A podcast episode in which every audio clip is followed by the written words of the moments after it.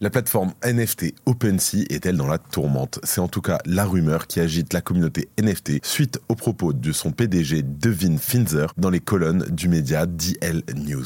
Ce dernier a expliqué que l'entreprise était ouverte aux acquisitions, y compris la sienne. Alors, que se passe-t-il chez OpenSea et peut-on envisager une vente dans un avenir prochain? Le Crypto Daily. Mon nom est Benjamin Cohen.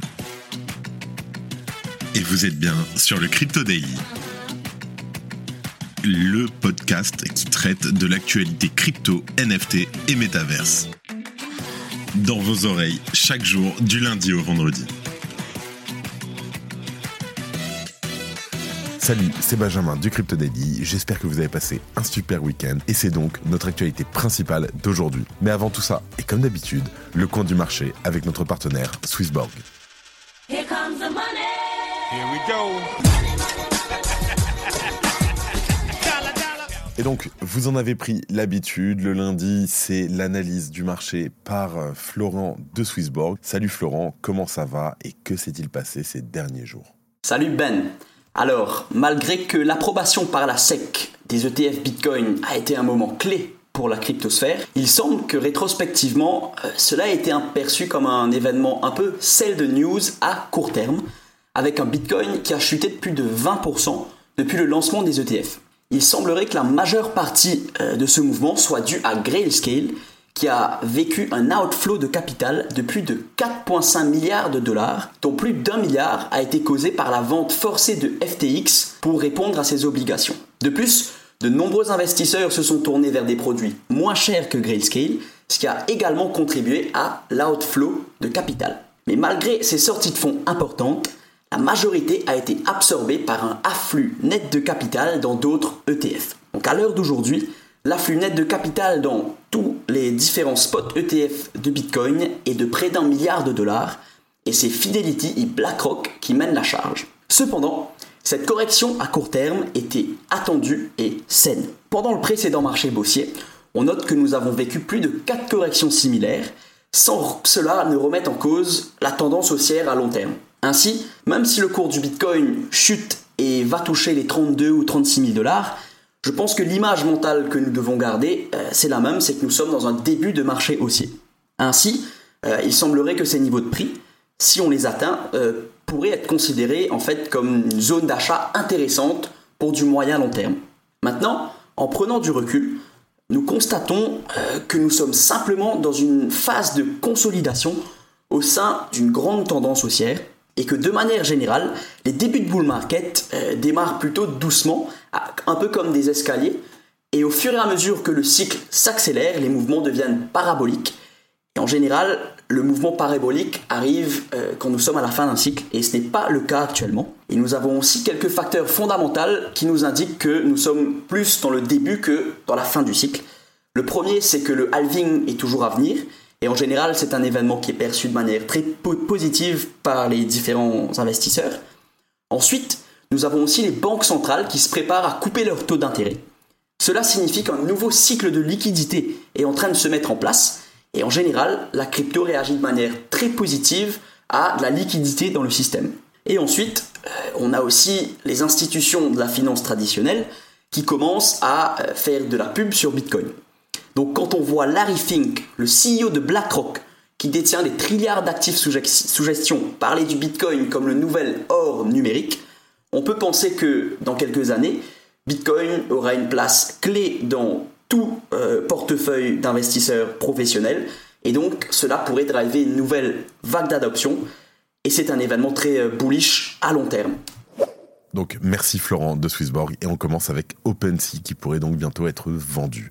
Alors cette semaine, Devin Finzer, donc le PDG et le cofondateur d'OpenSea, il a accordé en fait une interview à nos confrères de DL News dans laquelle il est revenu sur le futur de la marketplace. Il a ainsi expliqué qu'OpenSea était ouverte aux acquisitions, y compris la sienne. Je cite La réponse honnête est que nous adoptons une approche assez ouverte d'esprit. Nous pensons que si le bon partenariat se présente, alors c'est quelque chose que nous devrions certainement envisager.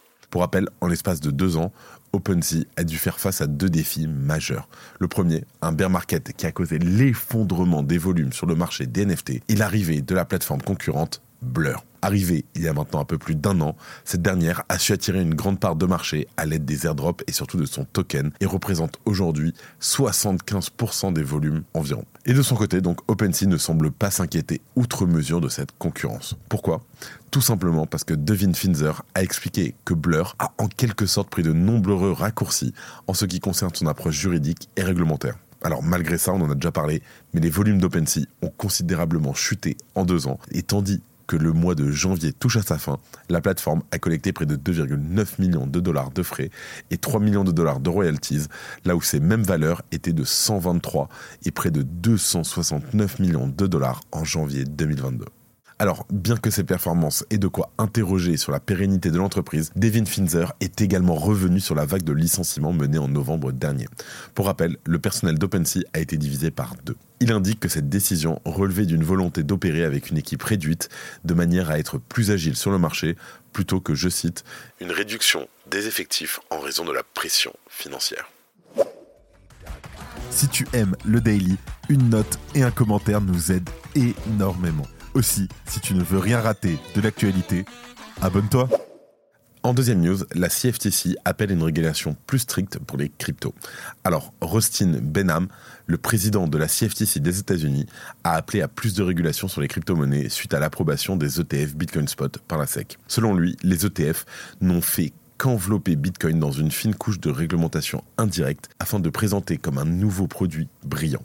L'intéressé fait appel aux arguments habituels, n'hésitant pas à aborder la cybersécurité, cette dernière ayant pourtant fait cruellement défaut à ses homologues de la SEC récemment. Et plus tard, dans son discours, Rustin Benham indique que la légitimité des produits autour de Bitcoin ne doit pas reposer sur une auto-certification. Alors, cette légitimité serait-elle actuellement le fruit d'acteurs de marché créant une demande plutôt qu'une véritable régulation? Selon lui, les bourses telles que le CME et le CBOE Future Exchange et le Cantor Exchange n'auraient donc pas proposé d'ETF s'il n'y avait pas eu d'intérêt significatif pour ces produits. Le président de la CFTC craint que cette improbation des ETF ne fasse peser un risque sur les différents acteurs de marché qui pourraient confondre approbation technique et véritable surveillance.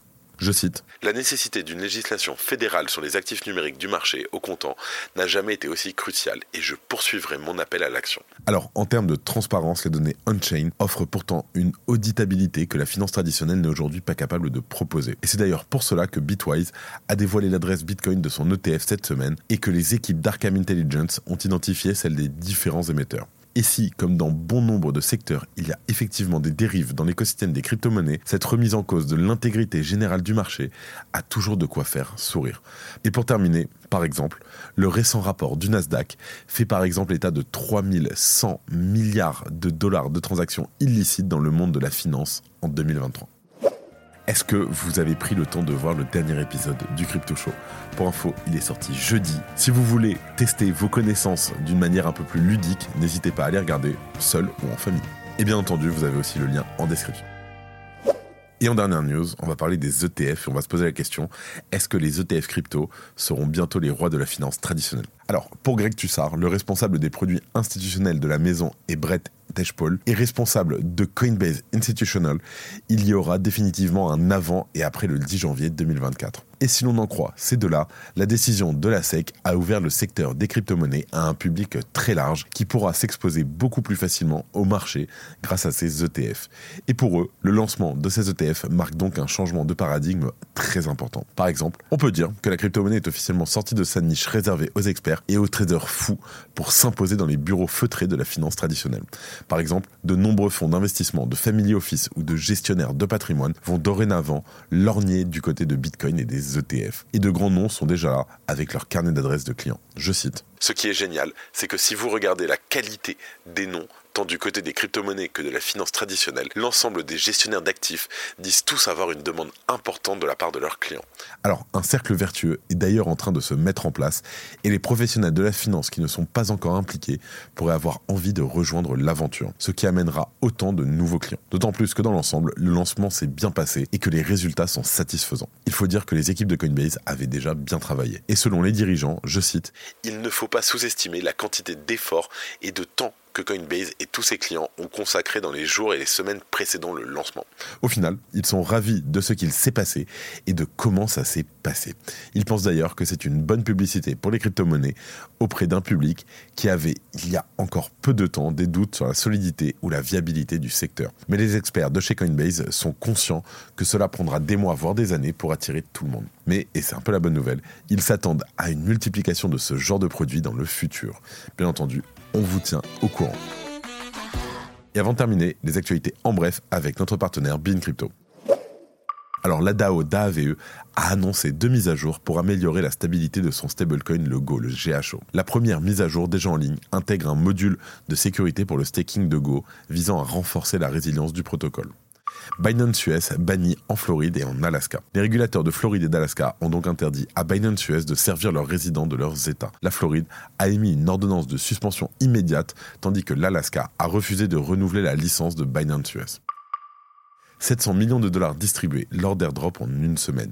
Alors, plus de 700 millions de dollars ont été distribués à travers divers airdrops, notamment avec Alt Layer avec 96 millions de dollars. Dimension et Jupiter prévoient également des distributions massives avec DIM, estimées à 210 millions de dollars, et le JUP, donc euh, Jupiter, avec 410 millions et Magic Eden va lancer son wallet. Alors, Magic Eden se prépare à lancer un wallet multi-chain visant à simplifier les marchés des NFT et des cryptos.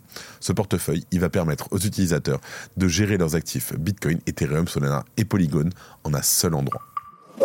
Et voilà, c'est tout pour aujourd'hui. Je vous souhaite de passer une très bonne semaine et je vous dis à demain.